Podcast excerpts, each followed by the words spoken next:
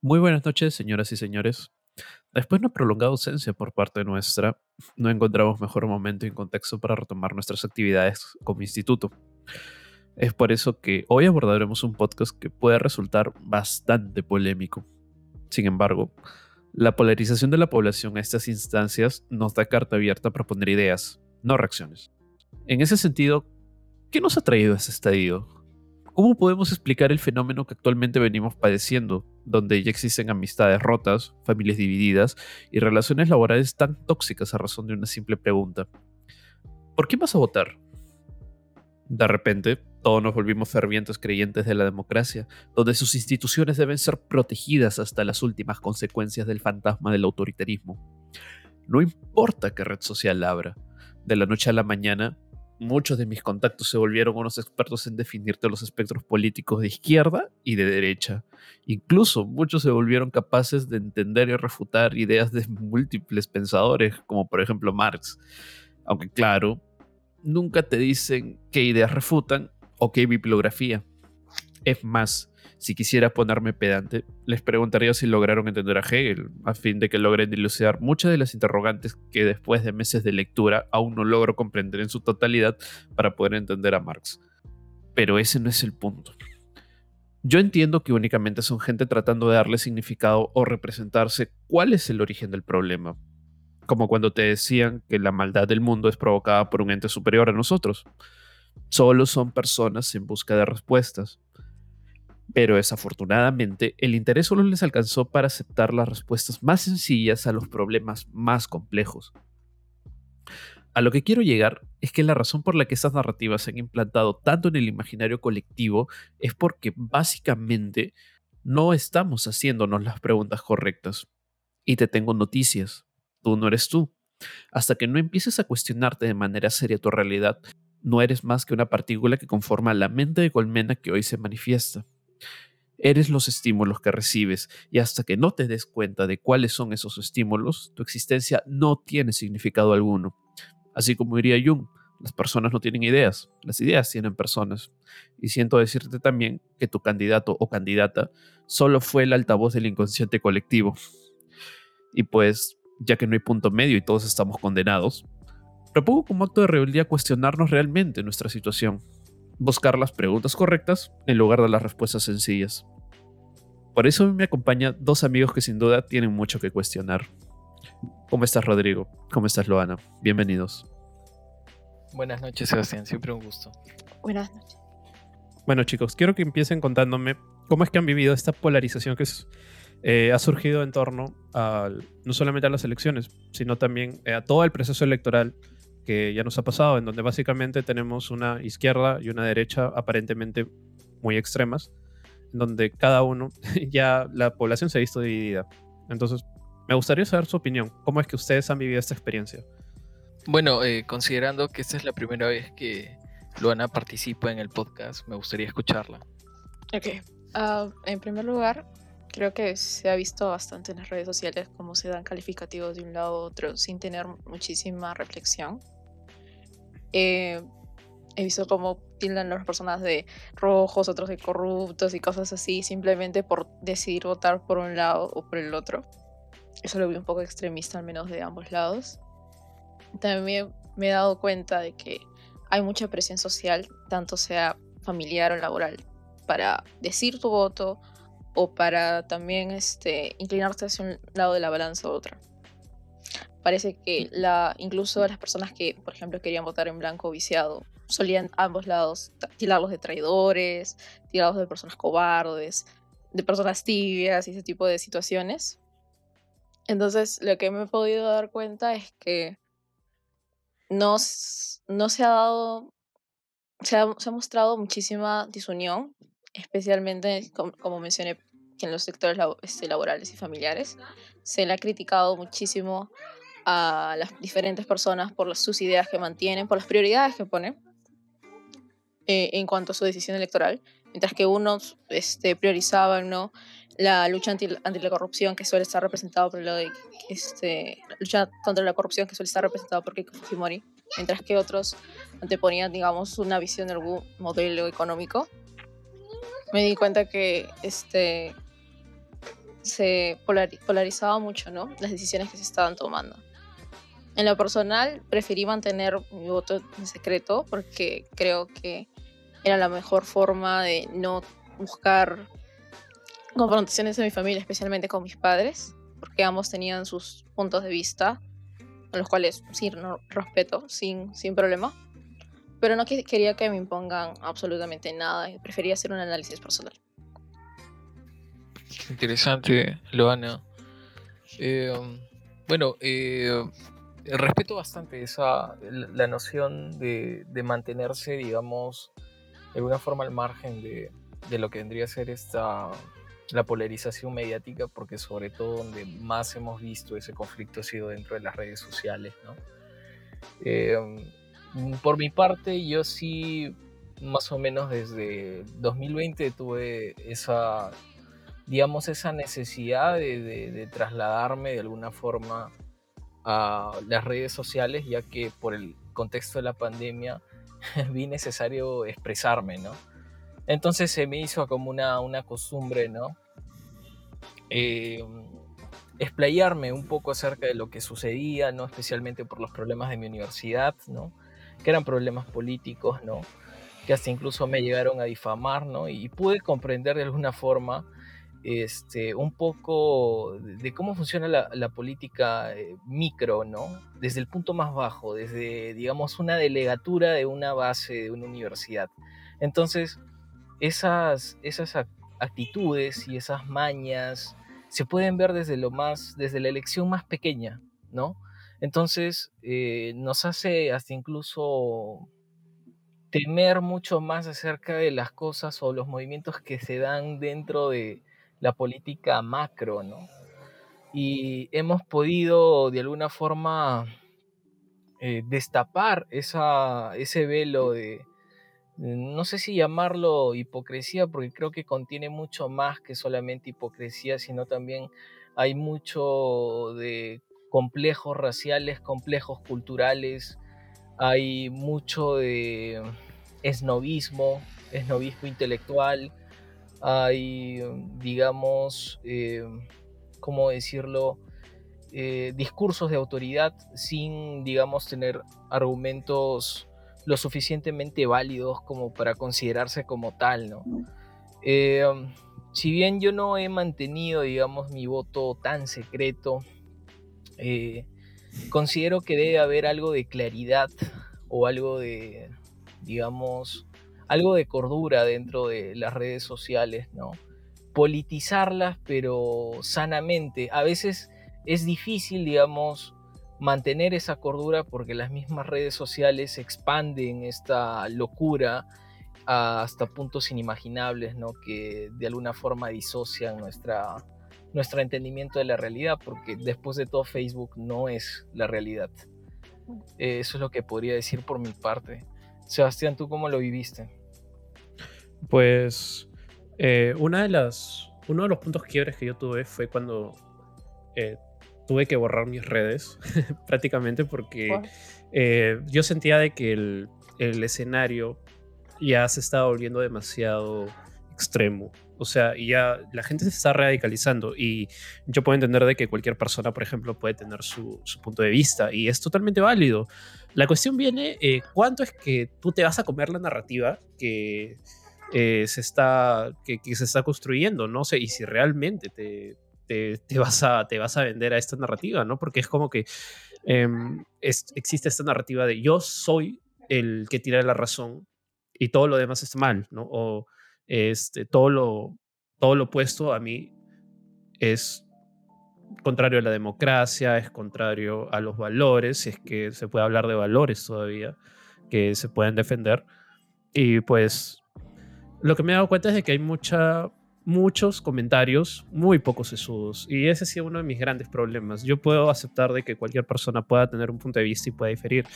Eh, soy un convencido de la dialéctica. Es necesario tener posturas distintas para finalmente poder llegar a una verdad, si es que este, esta puede existir, pero es una de las pocas, los pocos métodos que existen para racionalmente llegar a ella.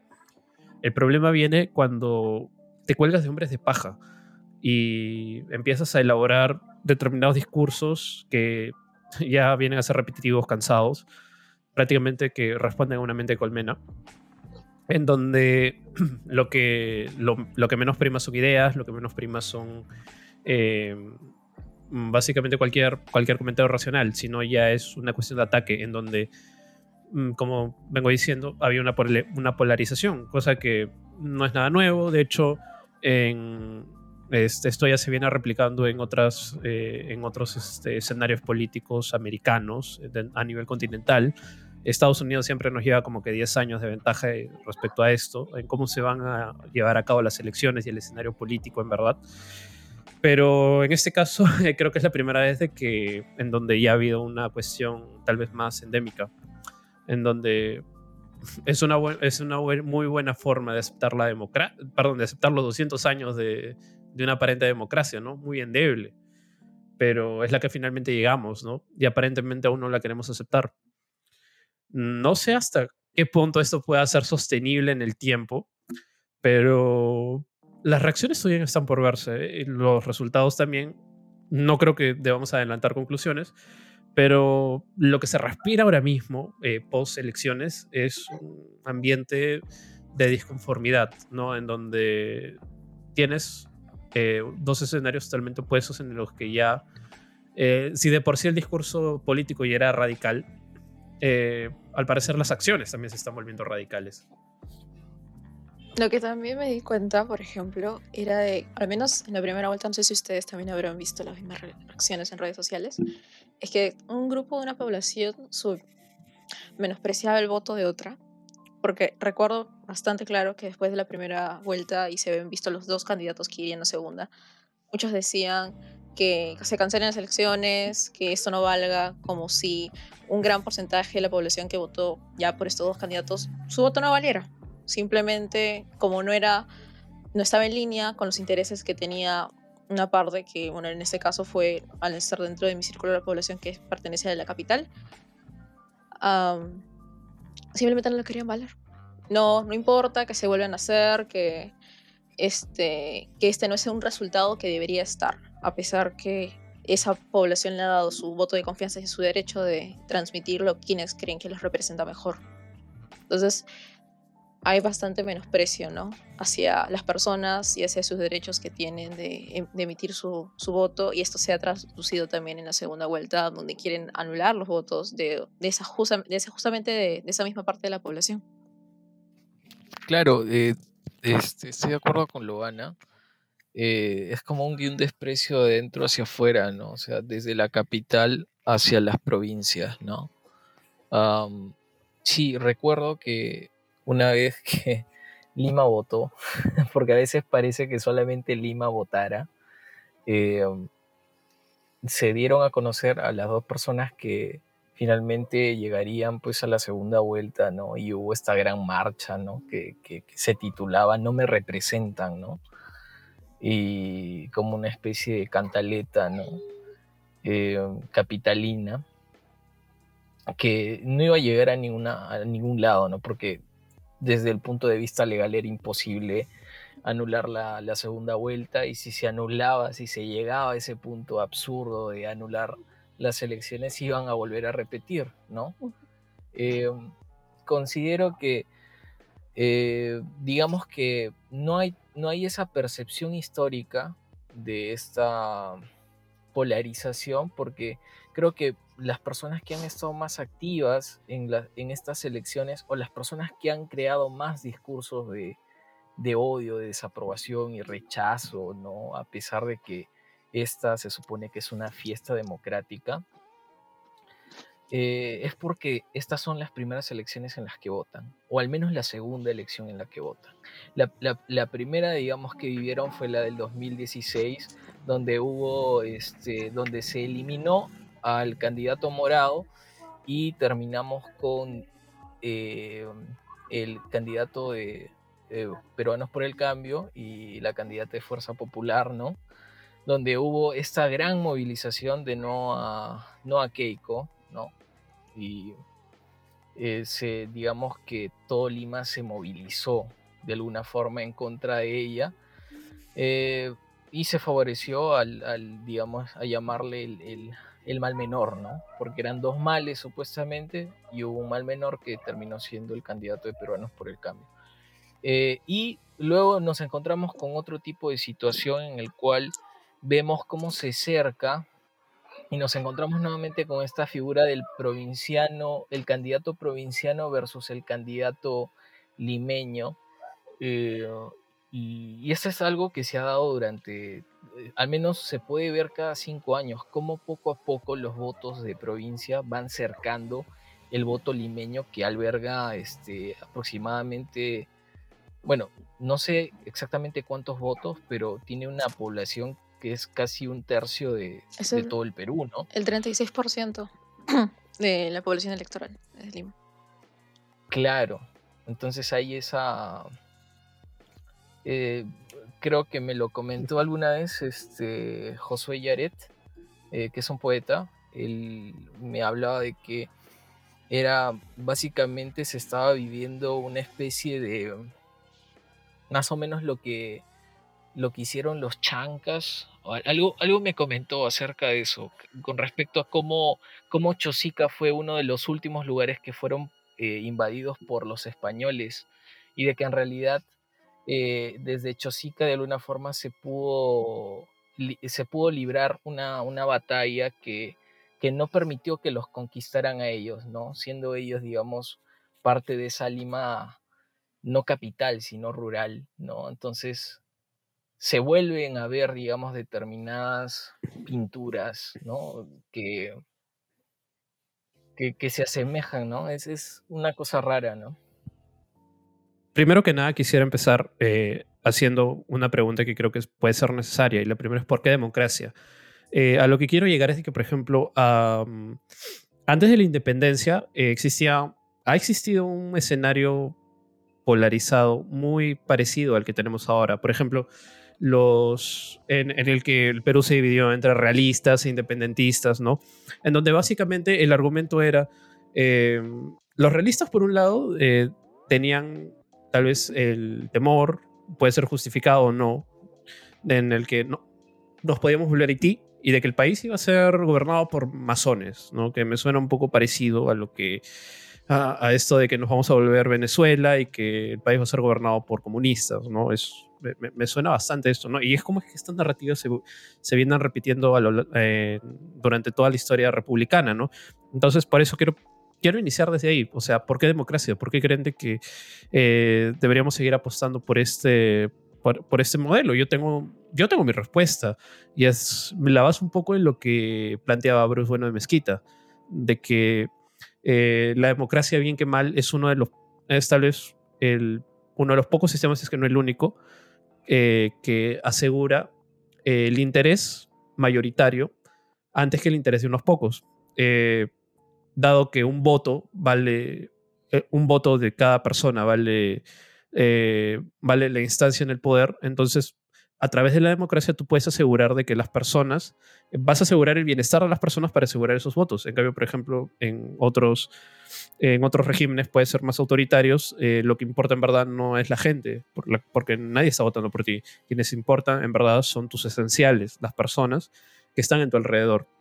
¿no? Entonces, por eso, esa es mi posición. Yo quería conocerlo de ustedes. ¿Por qué democracia? ¿Por qué deberíamos seguir apostando por la democracia? Porque es ¿A qué, nos referimos con democracia? ¿Qué valores estamos defendiendo cuando hablamos de democracia? Más que nada, la voluntad popular, ¿no? De todas las personas que estaban votando. Te doy absolutamente toda la razón en donde te dices que en otros regímenes no se respeta tanto em, la voluntad que puede tener cada persona. Digamos, en la monarquía se respetaba más que nada em, la sumisión que, que tenían los súbditos, entre otras cosas. Entonces, parte de la democracia también es transmitir la transmitir el deseo que tiene cada, cada, ciudadano, que eso se vea en el voto y de que se, se sientan representados por sus autoridades. Entonces, ahí sí te doy absolutamente toda la razón. Considero que la democracia también es el mejor sistema que puede haber lo que también me he dado cuenta es que anteriormente, y este discurso ha vuelto, es que las personas quieren limitar quienes pueden votar. en los inicios, por ejemplo, se limitaba a quienes podían ejercer el voto, ¿no? Dando muchísimas narrativas, por ejemplo, esa persona no tiene la suficiente educación para votar, esa persona no tiene, este, como, tiene una propiedad para votar, porque antes se, se, basaba, por ejemplo, en la posesión de propiedades y ese tipo de cosas. Y esta narrativa ha vuelto casi después de 200 años, en donde queremos limitar a las personas, a quienes pueden votar acorde a su nivel académico, o incluso quienes pueden ser representantes por su nivel académico, y eso es algo que he visto bastante, especialmente con Pedro Castillo y con sus votantes. Se les quiere limitar basados muchas veces en una supuesta ignorancia que no es más que un prejuicio. Sí, concuerdo, concuerdo con Loana. O sea, esa narrativa ha vuelto, o quizás nunca, nunca ha desaparecido. En realidad simplemente la polarización nos ha permitido observar, observarla a mayor detalle. ¿no? Em, e, es extraño, ¿no? Cómo, cómo podemos ver, por ejemplo, la otra vez Mayra, que también es del instituto, nos eh, me invitó a, a, una charla justamente sobre, esta, sobre este tema, ¿no? Y me pareció bastante curioso que hubieran personas que postularan la necesidad de volver a la aristocracia. No con la palabra aristocracia, pero la manera en cómo eh, describían era exactamente eso, ¿no? El gobierno de intelectuales, ¿no? Eh, y ahora podemos dar cuenta de que han habido muchos intelectuales que, digamos, han ejercido un, poder político, ¿no? En base a, bueno, a esa cuota de poder que tienen, ¿no? Como, como intelectuales, que de alguna forma ha desbaratado, este, ha transfigurado aquello que, aquellas nociones de democracia y hasta incluso han quedado como grandes hipócritas, ¿no? Y es algo que, que realmente a mí me, me, produce un gran malestar, ¿no? Porque exactamente de quienes esperamos más es de esas personas, ¿no? Y, y bueno, lo considero bastante lamentable, ¿no? Eh, por ejemplo, hay todo este tema de, digamos, la democracia representativa, que, digamos, es como una, una forma de relegar a una persona que, digamos, tiene esas intenciones y sobre todo el dinero de poder postular, porque muchas veces los cargos que, se ejercen políticamente es, es, es en realidad la persona que tiene suficiente dinero o más dinero para ganar. Esto quiere decir que hay personas que no solamente pagan por digamos, por, por un número en la candidatura que puede ser alcaldía, lo que sea, congresal, ¿no? Pagan y son elegidos, ¿no? Meten más dinero, invierten más dinero en la publicidad, etcétera, y terminan siendo elegidos. Entonces, y si, eh, y si nos cuestionamos también la cuestión económica respecto a las postulaciones, en vez de lo que vendría a ser lo académico, etcétera, porque eh, recordemos también este hecho vergonzoso que ocurrió y que Loana lo escribió respecto al diario Correo de la, de la congresista Supa, ¿no? Que, por ejemplo, tenían, veíamos en aquellos tiempos, quizás éramos muy pequeños, pero veíamos cómo la denigraban eh, Marta Hildebrand, ¿no? Televisión. Yo tengo una, sí, la denigraba, ¿no? Le decía, yo soy una lingüista, ¿no?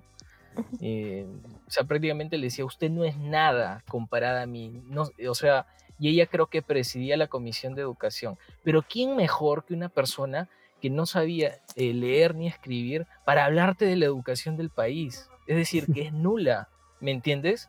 Y, y lo interesante es que esa congresista hizo muchos más proyectos de ley respecto a la creación de universidades y de colegios que, que misma Marta Hildebrand. Y, a mí me sorprende esa, digamos, eh, cómo determinados intelectuales, a pesar de, la gran cantidad de teorías y, de, digamos, de literatura que han leído, son incapaces aún de, liberarse de esos complejos raciales, de esos complejos culturales. Yo tengo una historia bastante, una anécdota que me contaron bastante curiosa de Marta Hildebrand. Eh, dice eh, mi profesor de comunicación en primer año, nos contó de que Hildebrand eh, se, vestía en polleras y se iba a, se iba a, bares para analizar el lenguaje y todo eso. O sea, se, de alguna forma se disfrazaba y hasta incluso imitaba la forma en cómo hablaban las personas en esos bares, ¿no? Eh, la forma en cómo cambiaban este, determinadas pronunciaciones en cuanto se daban cuenta de que ella era este, una Hildebrand, ¿no? Por decirlo con esas palabras y no con otras, ¿no? Em, yo considero que eh, es, algo inconsciente, ¿no? Como lo comentaba Sebastián, es parte de, y, y, como lo comentaba Loana, ¿no? Que es parte de, primero, de una colmena y también de una cuestión de presión por parte de tu familia, por parte de, de, tu crianza, de tu infancia, de todos estos símbolos y logos que finalmente eh, determinan tu, forma de percibir la realidad y los colores, ¿no? Eh, e, es muy vergonzoso lo que estamos viviendo hoy en día para ser un país plurinacional, para ser un país multirracial y que todavía continuemos con esos discursos, ¿no? Eh, e, es, es, obvio el contraste que existe. Por ejemplo, se celebraba que tres hermanos estuvieran en la misma mesa de votación en, Miraflores, no sé, pero era en Lima, y, los que tenían el mismo apellido pero no eran parientes, era un fraude electoral, ¿no? El primero se celebraba en, en el comercio, se celebraba, ay, los hermanos, ¿no? Y en el otro fraude electoral. No entiendo, no entiendo si eso es parte de una estrategia o, digamos y es inconsciente, ya ni siquiera se dan cuenta de, lo que están hablando o publicando en, los periódicos. Pues mira, a mí me parece, eh, bueno, eh, lo que nunca, o bueno, lo que definitivamente creo que no se debe aceptar dentro de un Estado democrático, un Estado de derecho y dentro de la libertad de expresión son los discursos de odio, ¿no?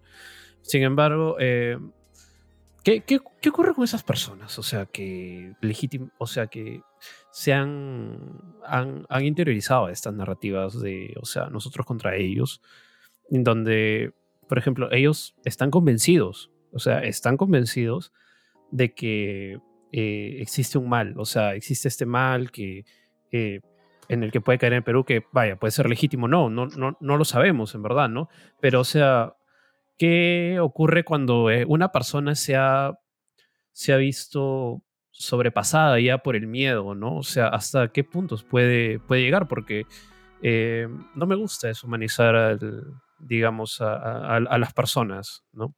Y esto pues puede sonar muy, muy redundante tal vez, pero o sea, para asumirte dentro de un, para asumir de que tienes algún contrario a tu grupo, es necesario humanizarlos, de hecho, deshumanizarlos. De hecho, em, si ustedes se dan cuenta dentro de las eh, lenguas primitivas, europeas principalmente, europea, euro, este, euroasiáticas, eh, la palabra que utilizaban para designarse a su misma tribu o a su misma comunidad significaba eh, gente, ¿no? Tienes este. Tienes este, distintos, distintos ejemplos para esto, ¿no? Entonces, todos los que no, no eran gente, todos los que no tenían ese gentilicio, eran cualquier cosa. O sea, podían ser distintas personas, podían ser bárbaros, podrían ser este. Eh, X. Eh, un montón de cualquier, cualquier cosa menos humanos. O sea, no se les reconocía como humanos. Ahora más o menos podemos entender de que todos pertenecemos, estamos dentro del mismo espectro, pero ¿qué hacer O sea, ¿qué hacer cuando legítimamente te has, interiorizado este, este, este temor, este miedo, en el punto en el que ya te ves sobrepasado por, ante la necesidad de tener que deshumanizar a tu contrario, ¿no? Y esto lo hablo tanto desde el lado eh, que ha apoyado Keiko y tanto desde el lado que ha apoyado a eh, Perú Libre, ¿no? En donde es ese antifujimorista o ese comunista, ¿no? Ese fujimorista, ese anticomunista, o sea, eh, de ambos lados existe, digamos, una narrativa que a veces puede parecer bastante parecida. Entonces, ¿cómo es que puedes pretender llevar a cabo un proceso electoral democrático justamente cuando tienes a estos dos bandos en donde prácticamente ya se han deshumanizado entre sí y en donde es el miedo el que principalmente domina? Eh, yendo a lo que tú estabas diciendo de la deshumanización, recuerdo que hace mucho tiempo leí un libro que se llamaba Identidades Asesinas, donde te explican cómo para crear ese tipo de polarizaciones se le da una identidad única a una persona en donde no se pueden tender puentes para relacionarse con esta. Digamos, si yo soy una persona católica, tú eres una persona musulmana, entonces las diferencias son tan grandes y tan hondas que, no, que tú y yo nunca nos vamos a poder relacionar, que somos contrarios y que no hay forma de de que tengamos cosas en común, porque se les identifica con una sola característica. No se les ve absolutamente nada más. Entonces creo que esto mismo ha pasado durante las elecciones. Se ha identificado a las personas por el voto que están ejerciendo y no se, no se les ha visto las otras características que tienen, ¿no? Por ejemplo, que tengan otras similitudes que son tan obvias como el simple hecho de que ambos pertenecen a la misma nación. Entonces, creo que eso es lo que hemos visto, más que nada. Una fuerte forma en donde se les identifica a alguien como el contrario y alguien con el que no se puede establecer ningún tipo de relación, porque hacerlo implica abandonar la identidad propia. Exacto, o sea, hay esa necesidad de, digamos, eh, identificar el opuesto para permitirme existir, ¿no? Entonces, ver a, o sea, describir al enemigo o, digamos, poner etiquetas al enemigo para yo ser el héroe, ¿no? Eh, lo que me he podido dar cuenta es que en, redes sociales hay como una especie de carta de espadas, ¿no? Es decir, que son dos espadas que son idénticas, pero que están dirigidas a distintos ángulos, ¿no? O sea, son los mismos discursos, diferente perspectiva, ¿no? Entonces ahí hay, esa similitud en el discurso, no en la intensidad, pero en el discurso, pero se toman, digamos, diferentes términos, ¿no? Lo que comentaba eh, eh, Sebastián, uno era pues el, ese, los fujimoristas y los comunistas, ¿no? Porque de alguna forma ambas contienen, digamos, eh, bueno, no sé si comunista sea la palabra, quizás ellos es ni, siquiera ellos mismos se identifican de esa forma. Eso es lo que me causa. Claro, o sea, no, no, se pueden identificar, ¿no? de hecho, los votantes, los votantes por de Keiko, la gran mayoría tampoco se identificaban como fujimoristas. Exacto, eh, pasan a ser como un, un, neo, neo y un término más, ¿no? Pero eso se puede ver hasta incluso en los memes. Por ejemplo, podías ver habían algunos memes que podrían, digamos, atacar únicamente a un candidato.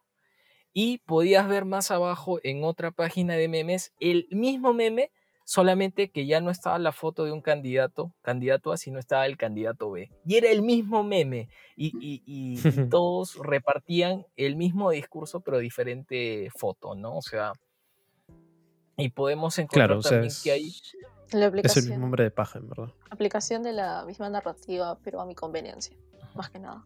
Exacto. O sea, eh, hay muchos términos que terminan deshumanizando a, la persona, ¿no?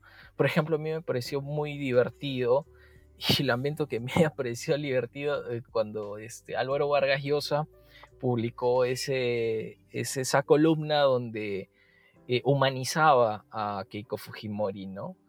Que la vio llorar, ¿no? Y que la vio como un ser humano con sentimientos, ¿no? O sea, tal ha sido el punto, de, bueno, de los medios y de la política, que en realidad no cabe duda de que a Keiko Fujimori la hemos deshumanizado, eh, eso no cabe duda, la hemos deshumanizado, ha dado muchos méritos para deshumanizarla, ¿no? Mediáticamente, eh, pero eh, finalmente también encontramos que esta maquinaria mediática, la maquinaria de información, también ha hecho lo mismo con, este candidato, ¿no?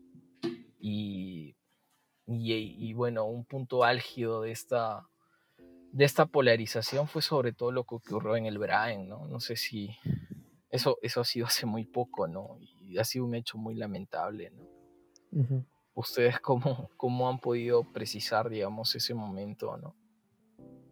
Lo que a mí me apenó bastante fue cómo se politizó en las muertes. De, en realidad lo vi más por el lado, por ejemplo, de Cateriano, ¿no? Donde publicó las fotos de los fallecidos sin ningún tipo de censura. cuando eso es completamente inaceptable, ¿no? A veces sentí, en ese momento sentí que utilizó esa imagen de esas personas que estaba buscando que a través de la pena que nos pueden ocasionar sus lamentables pérdidas, como una forma de mostrarte, mira, esto es lo que te puede pasar a ti si tú tomas tal decisión, como una forma de coacción. Entonces, eso es lo que me pareció bastante lamentable en cuanto a las acciones de Cateriano. También vi la, la politización por la otra parte, pero no al punto de poder utilizar la imagen de las personas. Eso sí me pareció completamente desagradable. No sé qué te habrá parecido a ti, Sebastián. Pues eh, tiendo a ser un poco eh, sensible con este tipo de temas cuando ocurren, sobre todo. Eh, no me gusta dar una opinión tan acelerada cuando en el momento, porque es obvio que este tipo de cuestiones se van a prestar no solamente especulaciones, sino también a, a ser politizado. Entonces, el, creo que la primera reacción que se debe tener es de respeto hacia las víctimas y entender cuál, cómo, cuál, es, cuál es el contexto y cómo es que se va a proceder con las investigaciones. Porque, por ejemplo, este, no solamente yo veía este, que se le atribuía a terrorismo, eh, comunismo, eh, Perú Libre, sí. Eh, todo eso, ¿no? O sea, esta, más o menos esta lógica. Sino también, por ejemplo, veía a este, psicosocial, Fujimorismo, por ahí también iba. Entonces, eso es un poco eh, cómo se está politizando, eh, cómo es que hasta la muerte de personas este, se busca politizar con eso, ¿no? Y es una, es una manera de eh, querer tener la razón a toda costa, ¿me entiendes? aún, aunque eso signifique la muerte de personas o que eso signifique la utilización de, de, de, este tipo de, de, tragedias, ¿no? O sea, es un poco, es un poco eh, penoso, ¿no? De que después de tantos años, o sea, el, el, ser humano no sea un fin en sí mismo, ¿no?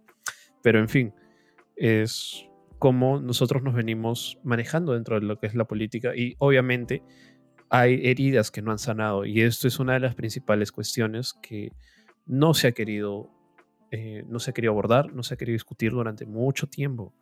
Eh, no se han terminado de sanar todas las heridas, desde la, conflicto interno armado, o terrorismo, como quieras llamarlo, eufemismos vas a encontrar muchos, pero de que existió de que ha existido la muerte de miles de personas, ha existido abusos por parte de Sendero Luminoso, por parte del Estado, es innegable. Entonces, creo que son ese tipo de cuestiones las que deberían, debieron haber estado dentro de la, de, de la discusión pública.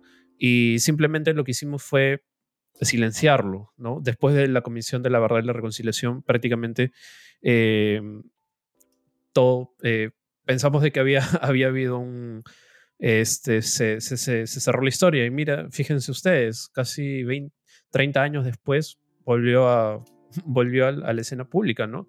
En donde tienes a este terruqueo eh, ya casi hasta institucionalizado, en donde prácticamente persona andina eh, igual terrorista, persona andina eh, que reclama derechos sociales, igual eh, terrorista, tienes también, y también por el otro lado también, ¿no? Este, que obviamente existe, matices siempre van a existir, pero es principalmente esto, de que no hemos terminado de cuajar, o no hemos terminado de sanar determinadas heridas, y eso es lo que más me, más me preocupa, y no solamente por lo que estás haciendo ahora, sino por lo que pueda suceder después, hasta cuánto podemos eh, de extender esto, porque por ejemplo son cuestiones que no solamente suceden aquí, en Colombia también, este, a raíz de todo esto, en Colombia se utilizan en parte las mismas narrativas, ¿no? O sea, de que quienes están, quienes están en las protestas son personas que este, tienen algún vínculo o algún afín con las FARC, con todo lo que fue estos movimientos guerrilleros,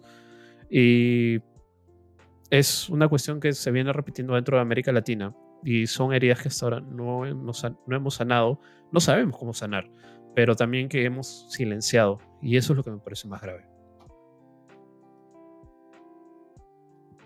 Sí, bueno, la sangre vende, ¿no? Y bastante. La, la, necesidad es que lo que pasa es que estas narrativas eh, son, son novelas muy, muy costosas, o sea, tienden justifican el precio de, miles de periódicos, ¿no? Entonces, em, no solamente hay una, una forma de utilizar la información de manera institucionalizada o de manera oficial, la narrativa oficial, sino también se crean puentes que finalmente llevan a los lectores a determinadas eh, ficciones eh, inconclusas, pero que sin embargo son eh, excesivamente especulativas, ¿no? Entonces, por ejemplo, lo que sucedió en el Brain, yo al menos pude encontrar tres narrativas diferentes. Primero fue la narrativa que apenas sucedieron los hechos ya se tenía una versión. O sea, las personas que hubieran tenido que estar encargadas de realizar las investigaciones preliminares no estuvieron en, el lugar cuando ya se había publicado, digamos, la narrativa oficial, ¿no? La narrativa oficial era de que la organización terrorista Sendero Luminoso había ejecutado a estas personas. De ahí salió otra narrativa, pasaron días, ojo días, es decir, que hubo al menos tiempo para recabar material y testimonios.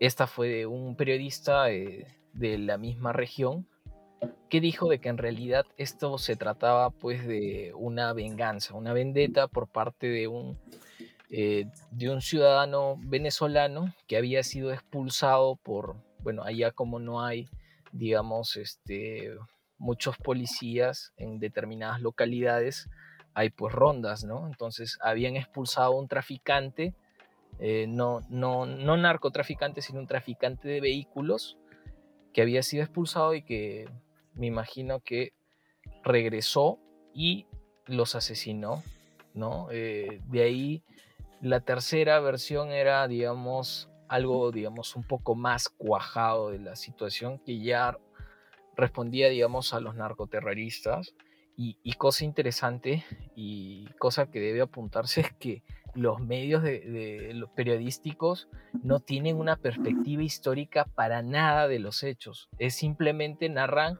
de una forma sincrónica. No hay, digamos, una, una necesidad de revisar diacrónicamente lo que ha sucedido en el pasado. Ignoran por completo aquello que, digamos, ya se ha estudiado, ¿no? o aquello que ya, se, ya de alguna forma podríamos decir, eso ya se sabe, pero en realidad ellos simplemente toman lo que encuentran, simplemente lo copian, lo pegan y finalmente eso es lo que viene a ser la verdad para ellos, ¿no? Por ejemplo, este, la organización narcoterrorista y la organización Sendero Luminoso hay, una gran diferencia, ¿no? Formaron parte, sí, de una misma agrupación, pero una vez que hubo este cese del fuego, cuando capturaron a Abimael Guzmán, eh, cuando capturaron al, líder terrorista, eh, se separaron, ¿no? Se apartaron por completo de la célula de Sendero Luminoso y se autoproclamaron como que el nuevo, nuevo, partido, ¿no? Creo que se llaman ellos el militarizado Partido Comunista del Perú. Entonces hay esas divergencias eh, narrativas que pueden ser en parte, eh, digamos, parte de la ignorancia periodística, eso de simplemente copiar y pegar las cosas de forma sincrónica y, um, y digamos, se puede utilizar eso de manera política, o sea, instantáneamente apenas las Fuerzas Armadas dijeron de que fue Sendero Luminoso, gran parte de los diarios, sin cuestionarlo, empezaron a dar pésames en sus redes sociales, ¿no? Y, no sé si realmente haya una verdadera preocupación por parte de, las víctimas o de, los familiares de las víctimas. ¿Cómo puedes dar un pésame si ni siquiera adjudicando las muertes a alguien, si ni siquiera, o digamos a una organización, si ni siquiera se han realizado las investigaciones?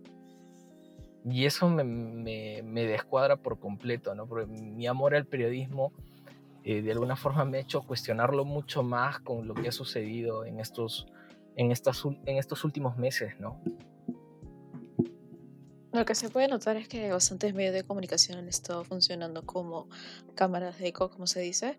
Han estado repitiendo narrativas de un lado al otro y estas curiosamente han ido en línea con las, noticias que querían presentar a su público a favor de un candidato a otro, porque la parcialización de los medios es innegable. Creo que cualquiera lo puede ver. Luego, creo que el día de ayer ha habido bastantes renuncias por parte de, reporteros del Canal 4, donde se ha mostrado de forma bastante evidente que sí existía esa parcialización y que aquellos que no querían colaborar se les veía castigado dentro de su ambiente laboral. Entonces, no ha habido ningún intento por parte de los distintos periódicos de saber la verdad detrás de los hechos, sino de simplemente comunicar lo primero que se podía y si con ello, aunque ello implique probablemente el pánico popular, porque ha habido bastante temor de parte de la población hacia un resurgimiento de Sendero Luminoso. Consideremos, por favor, que es un episodio traumático de nuestra historia. No se les, no se no se les ha pasado por la cabeza, al parecer, ni por ningún momento, el hecho de adjudicarlo de forma instantánea, sin buscar ningún tipo de, de versión, de otro tipo de versión, de algún tipo de una investigación muchísimo, mm, este, muchísimo más enfocada en el tema, porque las autoridades que han debido de estar no han estado, iba a implicar una reacción de las personas de, de una, este, una reacción de las personas que iba a ser tan importante. Entonces, eso no me parece periodismo responsable, personalmente. No me parece absolutamente nada responsable. Y creo que los, los medios de comunicación también tienen bastante, bastante este, que ver en cuanto a la polarización que ha habido. No han, dado, no han estado dando este, las versiones que se han debido dar, no han estado investigando cómo se ha debido dar. Y eso ha sido evidente. A mí me resulta bastante curioso cómo es de que ahora mismo se está construyendo eh, una nueva narrativa, eh, ya tal vez del lado más de Castillo, de eh, cómo es que estos, em, estas grandes, estos apellidos rimbombantes limeños, es que pretenden censurar, anular del el, nombre que quieran, los votos de, que vienen justamente desde el Perú profundo, justamente desde las zonas más rurales, en donde tal vez su candidata no se haya visto más favorecida. Em, ¿Qué es lo que ustedes creen que espere al Perú a partir de ahora? Porque, bueno, personalmente no me importa, no me, no me, no es que no me importe, no me, no me resulta tan relevante qué es lo que vaya a pasar en el futuro inmediato, si es que vayan a proceder o no vayan a proceder, si no es, ¿qué es lo que, qué es lo que sucederá de aquí? O sea, a largo plazo, o sea, justamente con ese hecho. ¿Creen que van a ser una nueva herida o la herida que ya está tal vez se va a, se va a expandir más? ¿Ustedes qué creen que va a suceder respecto a este nuevo hecho que ha sucedido? Que por demás puede, pueden llamarlo hasta censura ¿no? de, electoral. bueno, yo, yo creo, considero que, digamos, si por obra divina, ¿no? o no divina, o diabólica, lo, como quiera tomarse, ¿no? Digamos, puedan eliminarse estos votos o de alguna forma favorecerse a partir de estas acciones legales, puede que le brinde una legalidad, digamos, pero no a tener legitimidad, porque de alguna forma el Perú puede haberse dividido en dos, pero por el sistema democrático el, Perú ya habló, ¿no? Y quizás ese sea, sea digamos, un, eh, digamos, un defecto de nuestro sistema electoral, ¿no? Esa necesidad de partirnos cada cinco años, ¿no? Eh, o digamos, eh, por ejemplo, eso es lo, que se lamentaban muchos, ¿no? La, la, idea de habernos confederado, ¿no? Hace mucho tiempo, hace muchos años, habernos confederado en una gran nación, ¿no? Todo Sudamérica, ¿no? Que no se pudo dar, ¿no? O digamos, aunque sea federalizarnos nosotros, ¿no? No se pudo, ¿no? Y, finalmente seguimos fragmentados, ¿no? Pero no sé si vaya. Yo creo que, bueno, quizás sí vaya a incrementar la herida, ¿no? pero lo que ha sucedido es que se ha, no sé si llamarlo dialéctica, debe ser dialéctica, eh, eh, es claro, ¿no? Pero se, se ha pagado una deuda histórica, ¿no? En estas elecciones. Y, el hecho es que, digamos, le hemos pagado muy tarde, ¿no? Y quizás en un momento muy crítico de, una, de nuestra historia global, ¿no? Entonces, eso es lo que pienso que estamos en un momento de incertidumbre. No sé qué vaya a suceder más adelante. Solo espero lo mejor. Yo considero que esto no es, creo que ese es el final de un camino, por así decirlo, en cuanto al hecho de que se pueda percibir este clamor popular, porque hace unos días, por ejemplo, estaba revisando los votos de ciertos candidatos en la segunda vuelta y se veía como eh, los votos en cuanto al sur de países de determinados departamentos hacia un candidato iba aumentando poco a poco, hasta que hemos llegado en la actualidad donde creo que uno, si no me equivoco, está el candidato Pedro Castillo en un margen muchísimo superior al 80%. Entonces, así va subiendo con, cada elección y Lima, de manera sistemática, desde las elecciones pasadas, ha estado parando eso con, con la población que tiene y con la población electoral que posee, ¿no? Parándolo, parándolo, parándolo, parando, hasta esta elección, donde no se ha podido dar.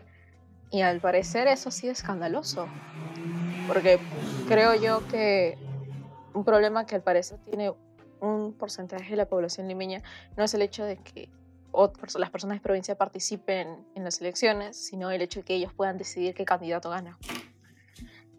Entonces, eso es lo que he estado percibiendo. No le fastidia tanto el que esté allí, solo que el que esté allí es que esté allí, pero mientras no moleste, como se dice, ¿no? Mientras no hace la voz, mientras no diga algo que tal vez pueda ser decisivo en, en algo como las elecciones presidenciales. Y eso es lo que me ha parecido bastante interesante. Considero que si no le damos esta voz ahora, tal vez las consecuencias a futuro no serán de, tal vez por las mismas vías. Y creo que darle el poder de decidir por fin a una parte de la población que no es pequeña, en realidad es bastante grande, y tal vez este, ver cómo podemos tender puentes con, con, todas las personas nos va a ser bastante de ayuda, porque quieren sentirse representados y si no lo hacen ahora, no sabemos cómo va a ser en un futuro, se necesita darle dicha representación. Pues a mí lo que me parece es de que se está gestando una nueva herida de las tal vez las muchas que tenemos, o a lo mejor se está expandiendo la que ya existía. Y esto puede ser caldo de cultivo para algo más grande que puede suceder después. Eh, me da miedo pensar en ese futuro, la verdad. Pero es un escenario que es completamente, eh, es completamente posible. Ahora, me gustaría de que estas, estos, este, este momento histórico justamente nos sirva para recapacitar en qué es, cómo es que queremos llevar de ahora en adelante la política y también para dar paso tal vez hacia nuevas, nuevos horizontes. Sé que la tendencia no es la mejor a, a nivel regional, es la implementación de los, de los populismos, pero me gustaría pensar en tanto una izquierda como una derecha sesuda y entender de que el curso de la historia es dialéctico, ¿no? O sea, no, no podemos conseguir la, la, el, progreso, el progreso de la historia sin, estos, sin eh, un antagonismo constante. Y con antagonismo no me refiero a eh, estos, estos dos grupos enfrentados a muerte, sino de que entender de que para llegar a un punto debemos pasar por distintos, eh, distintas posiciones y distintas ópticas, porque si es que pensamos de que tenemos la verdad, entonces nunca vamos a llegar a nada me ha gustado bastante conversar con ustedes, chicos, y espero en otra oportunidad tenerlos aquí. Muchas gracias. Muchas gracias a ti. Muchas gracias, Sebastián. Nos vemos, chicos. Un abrazo. Nos vemos.